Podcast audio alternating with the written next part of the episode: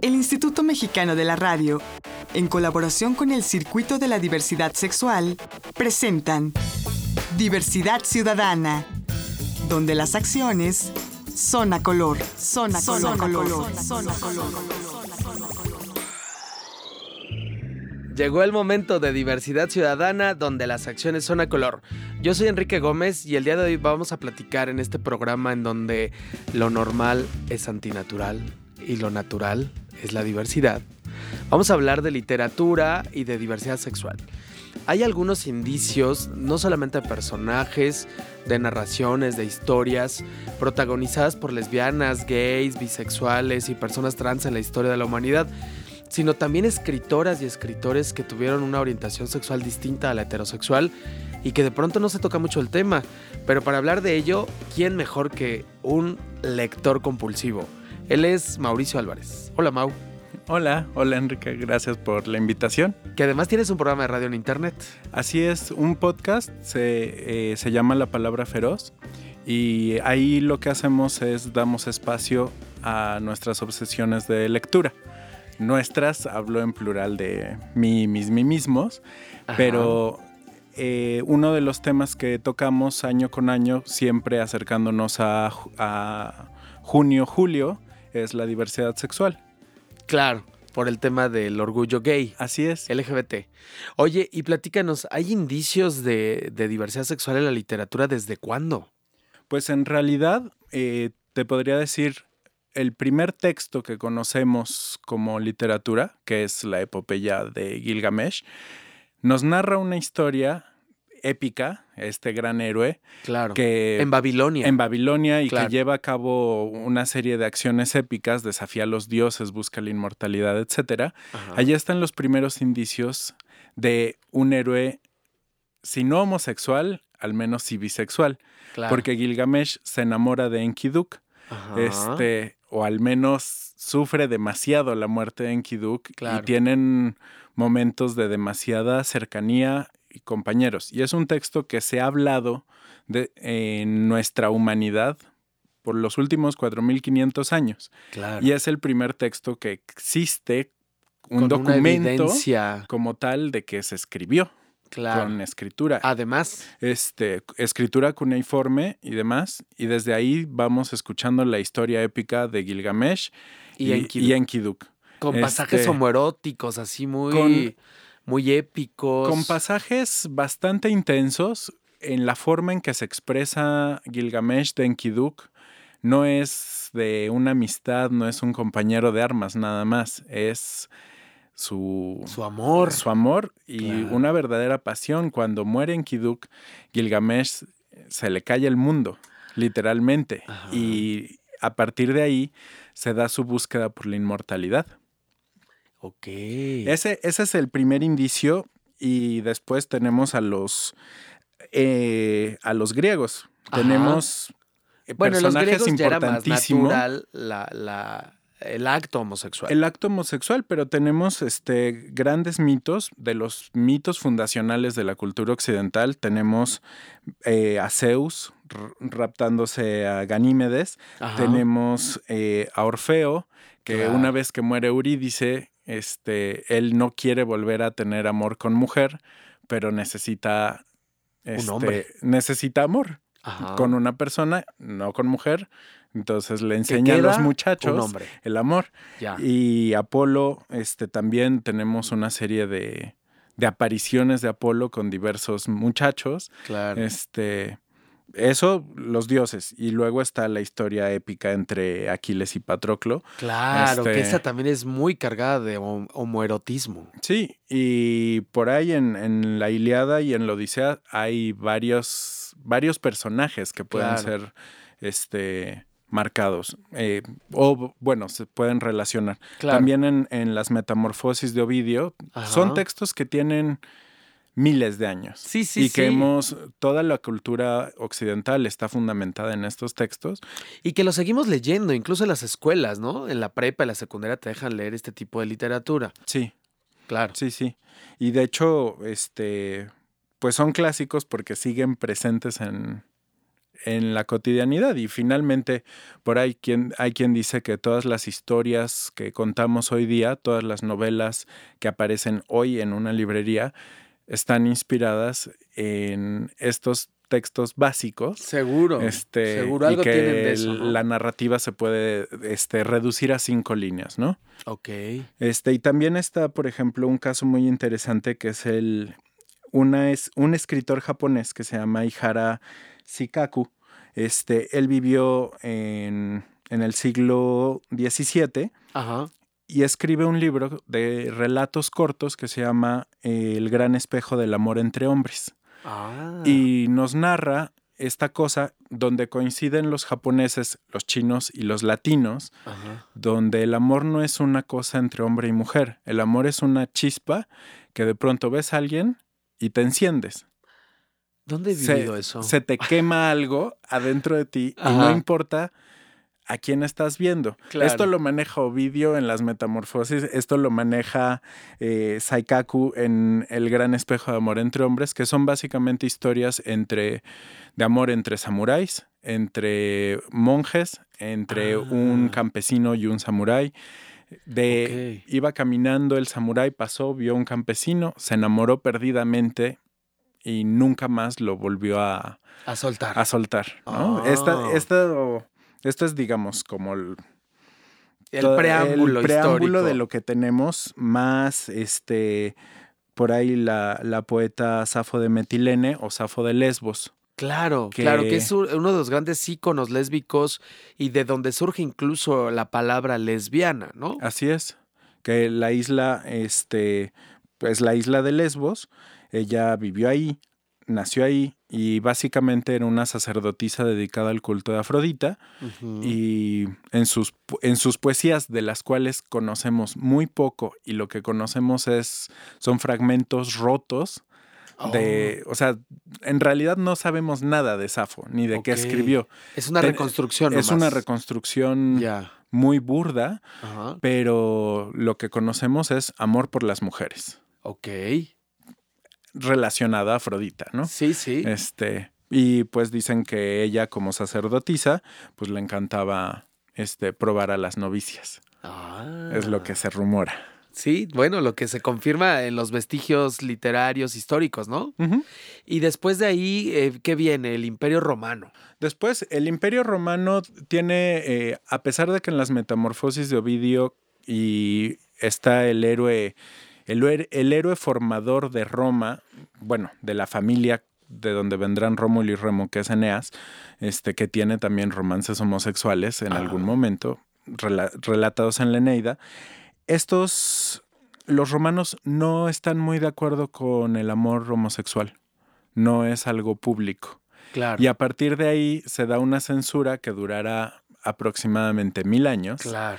Con la Edad Este, Media. con la Edad Media, este, el surgimiento de la Iglesia Católica y desaparecerán estos relatos. Sí. Por ahí está eh, San Juan de la Cruz y está, este, se me fue su nombre, Santa Teresa de Ávila, Ah, ya. que estos dos escritores de pronto tienen... Su, su poesía es, es poesía religiosa, Ajá. dedicada a Dios.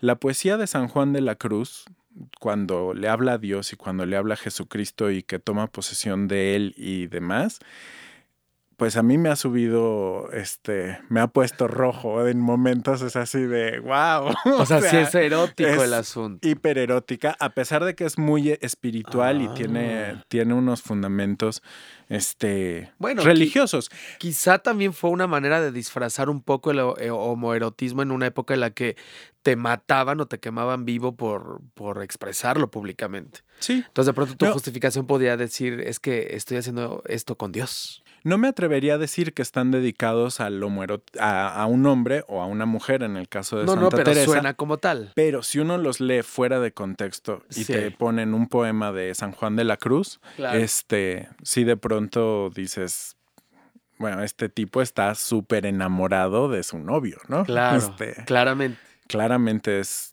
de hombre a hombre. Ya. ¿no? Oye, y después de esta época oscura que duró mil años y que le dio al traste a mucho de la visibilidad de la diversidad sexual, viene el renacimiento. Pero necesito que me permitas hacer una pausa. Sí. No me tardo nada, estamos platicando con este lector compulsivo que se llama Mauricio Álvarez. Esto es Diversidad Ciudadana, las acciones son aquí a color. Yo soy Enrique Gómez, no me tardo nada. Regreso. Estás escuchando Diversidad Ciudadana. Regresamos. Estás escuchando Diversidad Ciudadana. Continuamos. Estamos de regreso aquí en Diversidad Ciudadana, donde las acciones son a color. Yo soy Enrique Gómez y estamos platicando de una pues una cosa que me parece hermosísima y maravillosa, todos estos vestigios de diversidad sexual en la historia de la literatura. Y para ello estamos platicando con Mauricio Álvarez, que es un lector compulsivo. Oye, Mau, bueno, entonces pasa, pasan estos mil años de oscuridad eh, artística que todos conocemos y entramos al Renacimiento. Sí, el Renacimiento básicamente su, su gran éxito es recuperar la figura humana. Sí. O sea, en, en, cuanto a las artes, ¿no? En sí, lo, lo, poco de lo clásico que, que rescataron, ¿no? Sí. De Grecia, este, de Roma. Por ahí eh, hay quien dice que el Renacimiento empieza liter literariamente hablando cuando Dante escribe la Divina Comedia. Uh -huh. O hay quien dice que cuando Milton escribe Paraíso Perdido. Uh -huh. En estos dos textos la homosexualidad aparece, pero todavía cargada de mucho estigma. Eh, mucho estigma y mucho de la moral de, de, la Edad Media, ¿no? Sí. Hay, hay por ahí este, poetas italianos que hacen eh, cosas, pero todavía no, no se atreven a hablar de, de, la sexualidad. ¿Por qué? Porque hay una santa inquisición. Claro. Y si hablas de eso, o sea, ya no existe la Edad Media, pero si hablas de la sexualidad, punto. O sea, no la homosexualidad, la sexualidad sí, te sí. van a quemar. Claro. Este, y hay gente que, que sí lo hace y es quemada y este pues muy criticada, ¿no? Claro, este, claro. Y, y, quedan Sí, todo era muy salvaje la condena, claro. Y en realidad será hasta finales, mediados del siglo XIX, donde hay un renacimiento de, de la escritura LGBT. Claro. Y básicamente eh, se da por algunos escritores en lenguas inglesas. Okay. En el caso de Estados Unidos es muy emblemático Walt Whitman, uh -huh. este, un poeta que le dedicó toda su obra al amor, al amor de los hombres y al amor a las mujeres y al amor a todos los seres vivos. ¿no?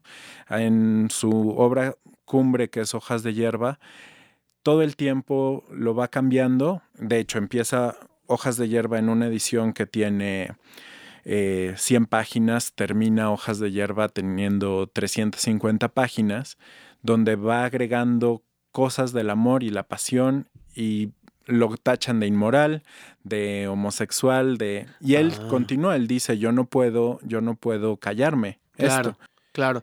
Bueno, en- pero también en ese tiempo hay que, hay que destacar que ya había algunos vestigios científicos, investigaciones de literatura este, científica acerca de la homosexualidad.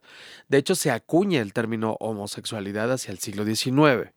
Sí. Eso también ayuda un poco a la apertura, ¿no? ayuda un poco a la apertura, este, y que finalmente hay un público que le interesa. Claro, O sea, hay un público gay claro. o hay un público interesado en leer este, sobre eh, un sobre po- ellos. un poema sobre cinco muchachos que se están bañando en un río. Claro. ¿no? Y se publica y se publica en diversos periódicos y no solo en Estados Unidos, sino que estos textos llegan a, a Inglaterra, Ajá. donde está otro gran escritor que es Oscar Wilde, Claro. que de hecho hay en algún momento Oscar Wilde visitará a Walt Whitman en Ah. Camden, en Nueva York, y se darán un beso. Este, lo cual es de estos chismes literarios que, Sí, sí, sí. que cuando yo lo me enteré me emocionó muchísimo. Como no, de, te la piel, claro. Este, Dos grandes, ¿no? dos, dos de los grandes de Oscar Wilde. Se, se creyó totalmente protegido por su fama, Ajá. este, porque él era abiertamente homosexual sí. en una sociedad donde no estaba bien visto. Claro. Este, que es la Inglaterra victoriana. Sí. Este, estaba bien visto eh, casarse, tener hijos. Sí. Pero a Oscar Wilde le gustaban los muchachos y hablaba de ello y escribía de ello. claro. Y- pero era tan famoso y tan exitoso lo que hacía que nadie lo criticaba. Claro.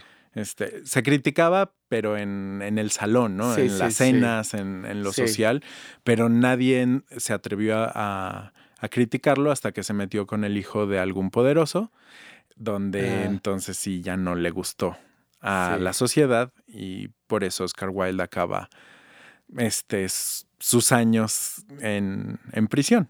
Ajá.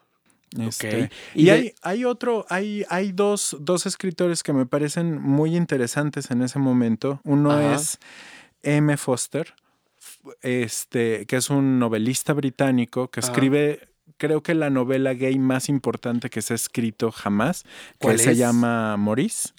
Este, ah, que después hicieron película. Después hacen En la película. década de los 80. ajá, claro. con Hugh Grant, Ajá. jovencísimo. Claro. Este, pero esta novela de Maurice, este, escrita por que es Ian como Foster, Mauricio en inglés. Ajá.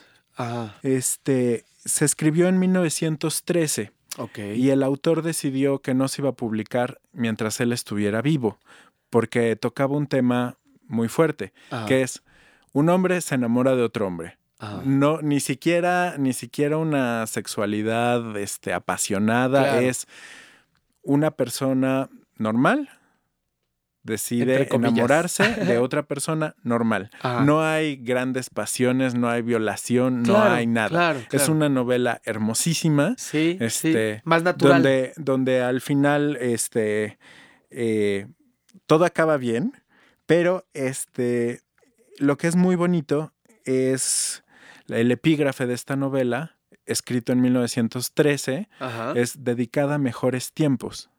Ah, o sea, Forster sabe que va a pasar, Claro. que algún día habrá una sociedad que podrá abrir este libro y leerse y compartirse y demás. Y el otro escritor que me parece bien interesante y que es, Sí. que es también contemporáneo a Forster es el poeta griego Constantino Cavafis, Que dedica toda su obra, la mitad de su obra, a recuperar el lenguaje griego y la cultura griega en, una, en una cultura este, ocupada por el Imperio Otomano. Otomano, nunca sé cómo se dice. este, y la otra mitad a, a dedicárselo al, al amor a los hombres. Porque él era abiertamente, bueno, él era homosexual, Ajá. Le encantaban los, los hombres y parte de su obra es esta presión Ajá. y esta maravilla de me encantas, te deseo, sé que no puedo más que verte. Ajá. Este, incluso tiene un poema donde los espejos, un Sí. espejo observa a un muchacho y el espejo vive el momento más increíble de su vida por haber reflejado la belleza más pura de este jo- joven efebo griego este, en Atenas 1903, ¿no? ¿Qué tal? Estos dos escritores me parecen importantísimos. Claro, bueno, y después, eh, ¿qué pasa en el siglo XX? Y luego en el siglo XX hay una explosión de, de escritores LGBT. Si uno va a Google y le pone escritores gay o escritores lesbianas, Ajá. además de que eso es muy morboso y con que una mujer a- le haya dado un beso a otra mujer ya la consideran Lesbiana. lesbiana, Claro. este, pues se da un gran boom de, de escritores Ajá. y hay muchos de muy buena calidad. Este, los les ha tocado ser enjuiciados por inmorales. Ajá. Este, en México, el caso de Jav- Javier Villaurrutia, Salvador Claro. Novo, Carlos Pellicer. Que son nuestros grandes, ¿no? Son los grandes poetas este, de, Sí. de México, este, los contemporáneos. eh, fueron muy criticados, Sí, por, claro. no por lo que escribían, sino por sus... Por su- cómo vivían. Por sus homosexualidades que tenían. claro, claro. Este, uno de los autores del boom, José Donoso, chileno, Ajá. Este, gran novelista, nunca se supo que era gay hasta que muere. Y los hijos descubren sus diarios. Ah. Y de pronto, oh, sí es gay. Y esa gran novela que es El lugar sin límites, Claro. este, escrita en 1966, pues es de una persona que tiene razón de ser. O sea, Claro. él es gay. Que después hiciera película Arturo Ripstein. Sí, diez años después de escrita, Claro. este, Ripstein hace la película. Y es uno de los mejores guiones, una de las mejores adaptaciones que he visto en cine jamás. Claro, de hecho está considerada una de las 10 películas emblemáticas en la historia de México. El- la novela es fascinante. Oye, bueno, vamos a tener que hacer otro, otro programa para hablar de literatura Solo hablé mexicana. dos porque, páginas de mis notas. bueno, vamos a tener que regresar con otro programa porque se nos acabó el tiempo, Mauricio. Muy bien, Pero gracias. es bien interesante todo lo que nos estás platicando. Muchas gracias por haber estado aquí. Gracias, Enrique. Él es un lector compulsivo y se llama Mauricio Álvarez. ¿Y tu, tu programa? Lo pueden encontrar en Facebook, somos La Palabra Feroz. Este, publicamos un podcast nuevo cada jueves o nos pueden seguir en Twitter, arroba La Palabra Feroz. Pues ya está. Muchas gracias, Mauricio Álvarez. Gracias. Yo soy Enrique Gómez, esto fue Diversidad Ciudadana y aquí las acciones son a color. Nos vemos en la próxima. Agradecemos la colaboración de Canal G.tv y Foro NH.com. Diversidad Ciudadana, una producción del Instituto Mexicano de la Radio en colaboración con el Circuito de la Diversidad Sexual. Diversidad Ciudadana, donde las acciones son a color, son a color, son a color, son a color.